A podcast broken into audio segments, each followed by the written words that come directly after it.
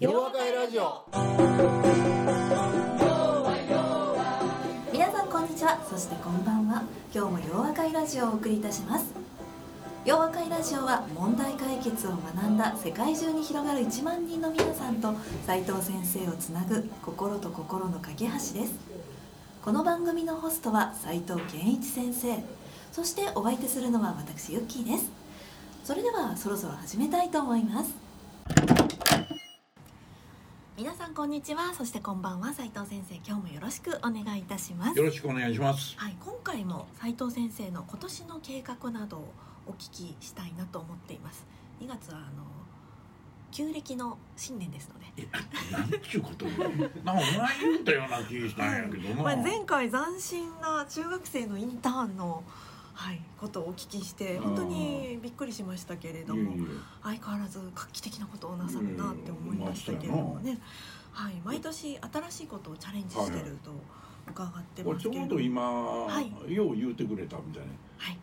今日のこのゲストの方はいからね、ええいや本をはい出版されませんかということで、はい。それで僕が知り合っはい。て、ええ。それでまあこの4月か5月か知らんけど、はい。本を出すことにまたなってるわけやな。素晴らしい。よく言ってくださいよましたって言ってくださったみたいな。感じですね、はい。それとあと、ええ僕はあのずっと e ラーニングに今まで16の講座を作ったわけやな、はい。まあ1500枚ぐらいかな。チャートはね、はい。えでえ新たに4領域を作ろうとしてるのね、はい。いわゆるリサーチワークをどう進めたらいいのか、はいはいこれリサーチワークっていうのはもう全ての原点になるんでね、ええまあ、それがうまくできないのがどうも今世の中のコンサルティング会社いっぱいあるけどそこができないからはい。いいアウトプットが出せない、ええはい。だからそれとそれから脳をどうコントロールすればいいかっていう、はい。脳のマネージメントの話とはい。それから、えー人から何をどのように学べばいいのかっていうようなことをまとめようとしてるね。はい。で4つ目は意思決定力を磨くっていうこの4つを新たにねはい。あの作ろうと思ってるんです、はい。あ。まあできればこの4月からの新しい塾が始まるんでね、はいはい。それに間に合うようにあもう確か入れてるなプログラムに、あ。うん、ただ4月はそれ入ってんけどはい。まあ5月か6月ぐらいにこうはい。入ってくるみたいな感じだね、楽しみですねそうそうそうそうそう。そう、はいそうなんです、ええはい。そうだから強行されると困るなと思って 昔の子は。なるほどですね。いやかめへん、はい。かめへんことはないけどはい。まあちょっとコロナでねそれをなしに行ったこともあってね。はい。なるほどですね。それでちょっとまあこれ去年言うてたから別にあのなんや面白くもおかしくない,、ええないけどあの英語版の10時間のやつね。あはいあ,、れちょうど8回まで終えてるんで、ええ。あと2回はい。収録したらはい。もうレリースできるなと、はい。これはもう確実にこの春まではい。あのは販売することになるね、まあちょっと大阪弁やからね聞き取れん人はいっぱいおると思うけど、はい。まあその辺は、い。あのええええやん愛嬌やん思って聞いてくれたらね。そうですね、あの先生のもうワールドワイドに広がるってことですね。はい、うん。うんはい、楽しみですね。はい。あとあのインターン計画あの ICU の。はい。これはねあのはい。ICU はウクライナの学生を随分こう受け入れてるんでね、はい。はいそれで、まあ、彼女たちの中であの大学が授業料とかそういうのをええええ寮費とか、はい。あの支払ってるんだけれどもいわゆる日常のお小遣いっていうのが自分で稼がないとあかんのね。でまあ稼ぐんやったらやっぱり価値のあるはい。自分の頭を使えるような仕事がいいだろうということで、まあ、そういう話がちょっとあったんでね、まあ、うちの事務所でインターンをやることは全然かめへん。はいはいはい。でまあ英語でまあ英語ってまあやってもらってもかめへんけどね、ねうえんまあ、え次のほな英語バージョンまた行くかみたいなね。そうですよね。うんだからなんかね、はい。まあそういういろいろ困ってる人たちがいい。ろい。ろおられるんでね、ええ。まあ、それに対してはできる限り協力したいなはい、多言語化ができるかもしれないですよね。多言語化過みたいなね。あの いろんなあのでも言語ができる方がいらっしゃるかもしれないじゃないですか。でも今やっぱりね英語を喋る人が最も多いんでね、まあ世界では。そうですね。だからやっぱり英語版がいいやろうなと思うよね、はい。それは楽しみですし、さらに洋和会も。はい。はい。洋和会もまずはは5月に台湾ではい。やることもう決まってるんでね、ええ。これはもうアナウンスすぐします。はい。あとはあのー福岡で洋和会をやろうと思ってるし、もう一つなんか俺は忘れてもたな。洋和会もう一つ。え何やったっけ？まあええわ。い。うん。なんかあのそのうちあの皆さんにアナウンスお知らせしましょうかよね。と思いますはい。今年もいろんなところでですね、洋和会開催したいですね。うんそうそうそうそう、はい。やっとあはい。ねいいんですよ、はい、やっとコロナもね、うん。落ち着いてきましたし、あのウィズコロナといってね、そうそうそうそう普通の生活もできてきましたので、ははい。い、やっと皆さんに会いに行きますよっていうところでですね、はい。はい、思い出したんやけど、はい。いや5月にねあちゃうわ。7月にこれは塾の OB 会をねまた京都でやろうかなと思って。はいはいはい。うん。それで9月が福岡の洋和会あ、なるほどですね。うん。で5月が台湾やから。はい。まあそういうのをちょっと考えててね。いいですね。うん。はい、もう目白押しですね。目白押し、はい。もう勝手に自分でどんどん増やして何してんねんみたいなね。スケジュールが埋まっていくみたいな。うん。そう。やっぱりおもろいことは待っててもはい。やってこない、はい。自分で作らないとあかん、こういうことやな。素晴らしいですね。はい。ということで新年の新年あのの計画でした。はい。ということで今日もよろしくお願いよろしくおします。願いします。今回のゲストは先ほどもちらっとお話がありましたけれども先生のにご本を書くよう勧めていただいたということで新生出版社編集部の神崎リリ子さんです。はい、リリコって言いましたっけ、リリ子さんですよね。はあ本当？あそう。はい、リリコさんあの梨に理科の理って書くんですけどうん。この私梨っていう字すごく好きでですね。あ素敵な名前って思いました、ほはい、う あそうですか、はい。い、やそれは面白いな、はい。ああええこっちゃええこっちゃ、はいもうリリコさんっていう名前も可愛らしいですし、ね、確かに確かに。はい、神崎さんっていう名前もねおうん、そうそう。前やからね。はい。神の前。神の前ですもんねなんかその辺に神のうちの人って書く人がこの辺にその辺に座ってるけどねはい、はいそうですねそんなことあの今日もいらっしゃいますけどね、はいはい、神の御前ということですかね。はい。そうやねすごいねはい。巫女さんかあ、そうかもしれないですね。ねご先祖様とかがね。はいはいはい、というわけで、では早速自己紹介の方お願いしたいと思います。はい、新生出版社の神崎リリ子と申します。とビジネスには詳しくないんですが、普段はビジネス書、実用書、児童書などの編集をしております。今日はよろしくお願いします。よろしくお願いします。素敵な方ですね。はい。そうやねはい。いや素敵な人じゃないとねゲストにはならそうないですね。ははいい。素敵じゃなかった人で、はいあの来たことなかったですね。もちろんその通りですはい。はい。はい私あの出版社憧れだったんですけあどねはい。え全滅しました新卒の時受あけてはい。ええあそうかいな。はい、憧れの出版の方が来ていらっしゃるって感じですね、かいな。はい。はい。ですね。っていうことで、はい。はい。いろんな裏話とか聞きたいところですけれども。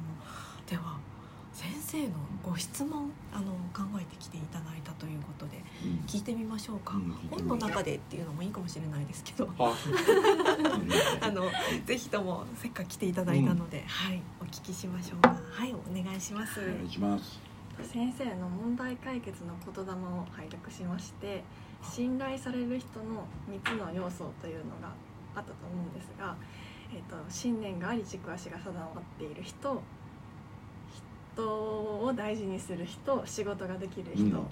斉藤先生は全部当てはまってると思うんですがああの人もあの人も当てはまってるなって思えればいいんですけどちょっと私考えてみたところん？誰が当てはまってるのかなっていうふうにちょっと考えてしまい、うん。まあ、それは私がその言葉の中に高い理想を見ているっていういい点もあるかもしれないんですけれどもやっぱり信頼できる人は多い方がビジネスとしてもうまく回るのではないか。でもちょっとそのハードルを下げてしまうと間違った人を信頼して失敗してるっていう例もあると思うのでどこにうーん自分の基準この人は信頼できるからこれを相談してみようとかそういう判断をうんどのようにできるようになればいいのかなっていうのを伺ってみたくて来ました。なるほどね、、はいや要はあれか？あの、えっ、とまあ3つあるねんけども、その日常生活でまず最初にこの人この人は信頼できるのかなっていうことを何によって決めたらいいってそういうこと？はい。だよなつまりね、はい。何を言うてるかっていうとね、ええあの僕は3つあるって言うてその3つあることっていうのは別に僕の頭の中から生み出したことじゃなくてねいわゆる今まで、えーおそらく4 5千人の人たちに信頼できる人ってどんな人っていうとみんな1個言うわけや。な。その1個を言うわけや大抵、はい。ええこんな嘘つかない人とかさ。はいはい。ででもそれがまあ4,000人いたとすると4,000通りのことを聞いてきたわけやな。でその度ごとにそいつをまあ問題解決を教えてるわけやええから、まあ4,000通りを要は何を言うてるんやろうっていうことで機能法でこう導き出すわけな。はいそうするとその3つに行ったわけや。だから多くの人たちが言っていることから言うと、ええ。この3つはおそらく確率的にもあの大事な3つであることは間違いない、ほんならその中でどれが一番大事かっていうこれはすごくいいことだと思ってるわけ、はいはい。その問いかけ自体もすごく大事だと思うね。で僕はおそらくその3つの中で一番最初にねあのどういう基準を持って、えーこの人はいけるかもって思うべきかっていうのは、うん。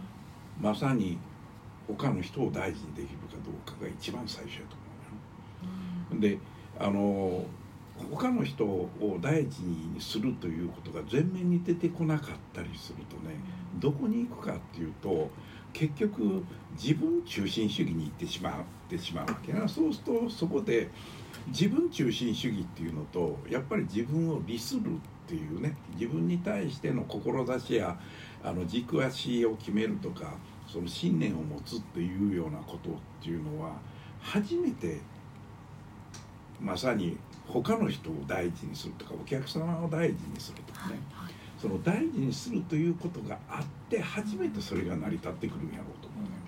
それでそういうふうに人を大事にすると同時に大事にできるから自分自身の軸足が定まるし自分自身に対しての志っていうのにやっぱり世の中に対してどうしていこうというようなことが出てくる。だからそれを核としてね自分自身というものを決めることができてでそれがあった上で学ぶんよ。要するに仕事ができるっていうのははい。こいつは学ぶ必要がある。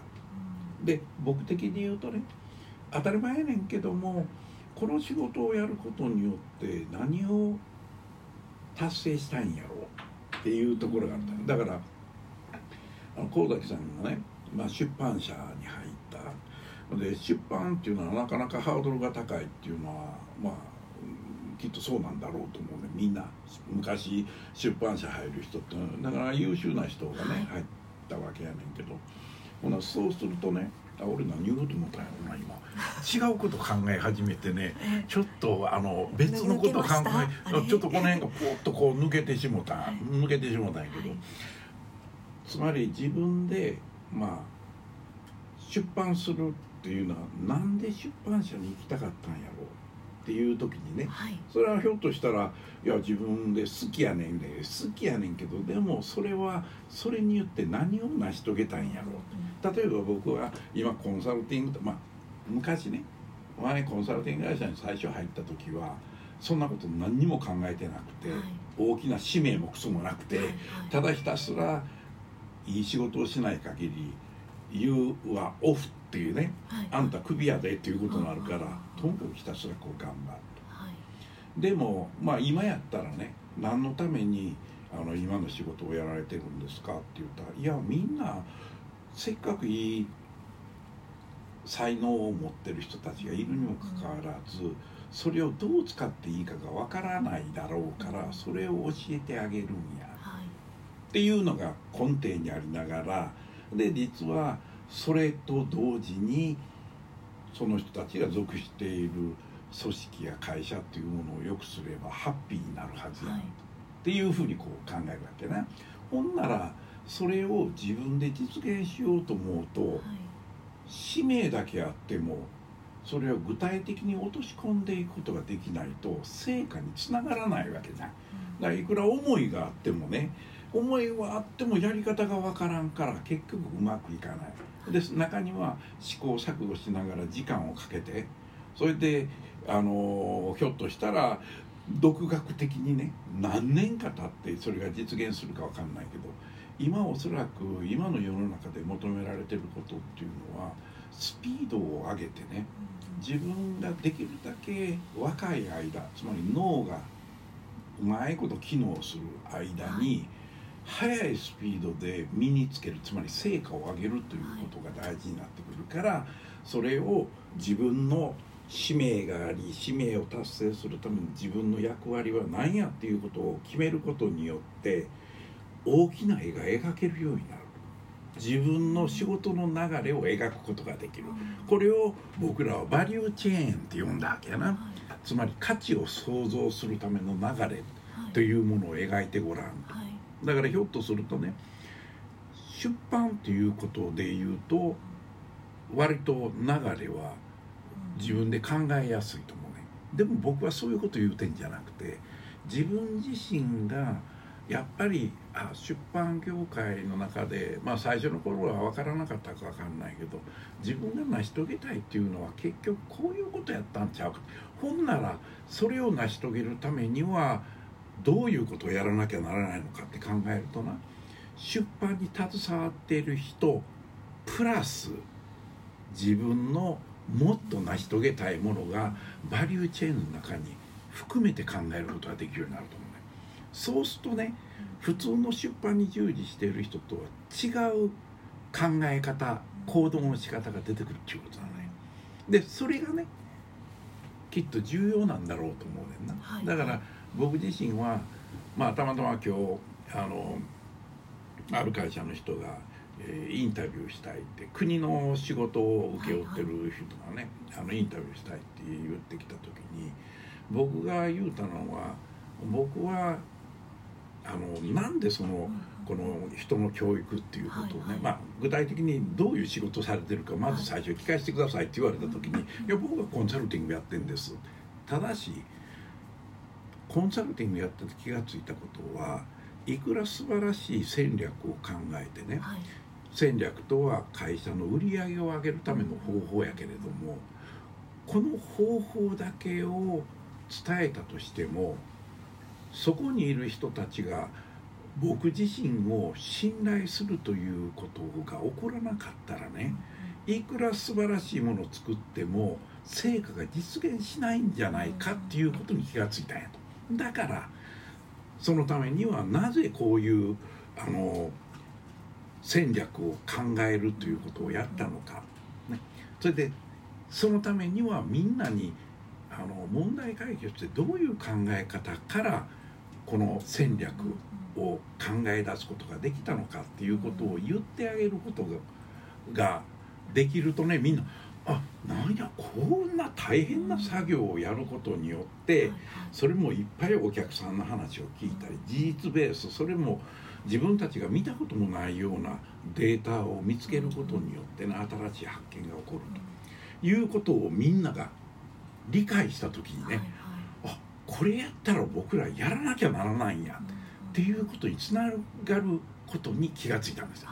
だからコンサルティングっていうのは単に賢い考え方いわゆるお客さんが気が付かないクライアントが気が付かないことをあの言うことだけじゃなくてねクライアントの人たちがあそういう考え方なんやとそれがいかに重要であるかっていうことをみんなが知ることによって初めて成果につながる。はい。だから僕はそこでコンサルティングには必ず人の育成というものがうん。一緒になってない限りね会社に具体的な成果というものを上げることにはつながらないと。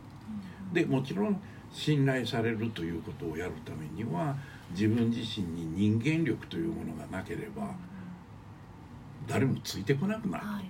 とすると人間力っていうのはこれは蓄積ゲームですからずっとやり続けないと自分を磨き続けなきゃならない。はい。で片っぽで問題解決の考え方も常に進化しないとあかんから世の中で起こっていることを理解した上でそれを取り込んだ考え方がいるようになる。だからなんかまあ学校の先生はよう知らんけどはい。五章大事に自分でこう作ったねはいものをずっと永遠にねそればっかりこのうん。黒板に書いてやってるっていうのではねこれは実学だから学問はそれでも、まあ許されないと思うけど、はい。まあみんなしゃあないなと思うとこあるけど僕らが今学ぼうとしていることつまり今神崎さんが言われたね自分自身がこうやってみようというようなことを考えられた時にそういうふうに自分のはい。出版社としてのバリューチェーンだけじゃなくて、はいはい自分自身の人間力というものを高めるということを合わせてやっていくことがはいね、い、わゆる一番まあじそれができた時に、はい。あよかったなってきっと思うんやろうとそれでそれやったら進化のさせるゲームを続けなきゃならないからね。でそれやってるとねおそらくまあ僕的に言うとねあの出版っていうのもきっと形がどんどん変わってくるんだろうと思ってるわけ。結局はいろんな人の考えている、まあ、知恵とか知識っていうものを他の人に分かりやすく伝えていくはいっていうことなんだろうと、はいまあビジネスや実はい。あの実務の話っていうのはね、なその時に結局伝えていくだけじゃなくてその人たちがそいつを受け入れた上でね自分たち自身がそれを成果として上げれるようになることがおそらく本当はそこまで求めたいけどはい。でも出版にはやっぱり限度があるよねって今はい。思ってしまうと思うね。はいで僕やったらいやいやそれは今のやり方やったら限度あんねんけど自分自身で目的設定っていうものをもっと大きなところに置くとねいろんなやり方いろんなあのはい。伝え方っはいはい。ていうものが考えれるようになってね。はい。それはまさに面白い世界が待ってるっていうことになるんじゃないかというふうに思はいうかな。の。っはい。て思ったんやけど、はい。そうですね。はい。彼女の最初の質問がな、はい。もうほとんどすっ飛んでんねん もう自分で越に行っててね。もう喋りまくって。だからひょっとしてねあれ？何聞いてたんだっけみたいな。その脈絡とおてんだっけみたいな。あ新しいことに気づくのってすごく楽しい瞬間なんですけど、はい。今斉藤先生もあの教えてて気づいたことの話をいくつかされてて、うん。あの私もそういうふうに意味のあるキャリアを積みたいなってお話伺ってて思いました。いいよ。はい。君この4月から塾に来なあかんから かわいそうに。あ はい。塾もねはい。そうだよ。ぜひっていう方も多いですけどもやいやそうだね、やっぱり塾でいろんな年齢はい。はい年齢差のある人たちとね、それともちろん業種も全然違う人たちと同じことを学ぶわけやから、はい。えだからこれほど面白いことはないーと思うないですね。はいだからともすれば一つの組織に入るとそこの人たちからしか学べなくなってしまうね、とすると結局それは学んでるような気はしてるけど、はい。僕ら傍から見てるとね何をしてんの狭い世界の中でこちょこちょこちょこちょやってえ何してんねんやっていうことなんねんな。かというてなんか異業種交流会って僕はよう知らんけどまあ今まで1回だけ行ってもう行きたくないなと思ったんやけど要するにビジネスのネタ探しをやるっていうね、はいはい。それはやっぱりまた違うな。はい。ねビジネスのネタ探しっていうのはただのその営業活動のね機会っていうことなはいんで、僕らがやっぱり目指すべきことは人から学ぶことがいかに重要であるかっていうことだからだから自分の成長というものを考えている人たちが集まっているところでね、はい。みんなの話を聞き自分で質問し自分もコメントする中で学んでいくっていう環境っていうのはそうあるもんじゃないと思うんだよね。最初の質問に戻りますとうん。信頼できる人っていうことだったんですけれども、はい、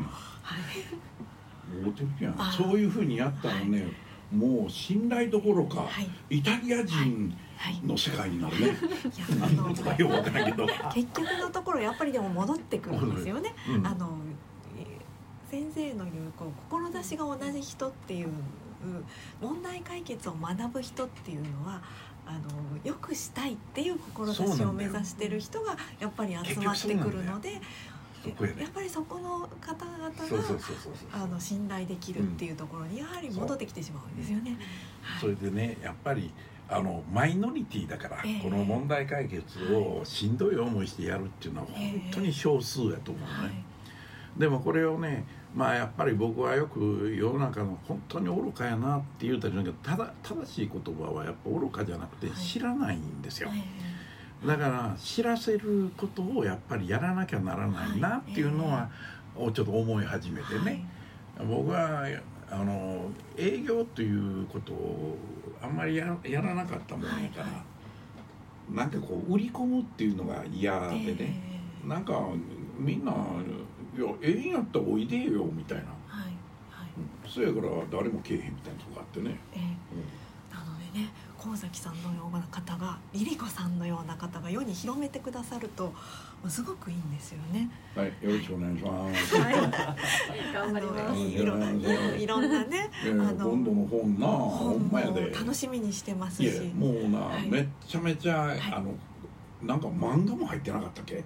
はい。なんと素晴らしい。はい。いや俺せやからね、はい。俺心配したのは、ええ。ななんや俺漫画のレベルかって思われたらどうしようと思ったんやけどまあ、はい。書いてくれたらその内容を見てね、ええ。エッセンスを掴んでくれたらそれでええわ、いやあのわかります。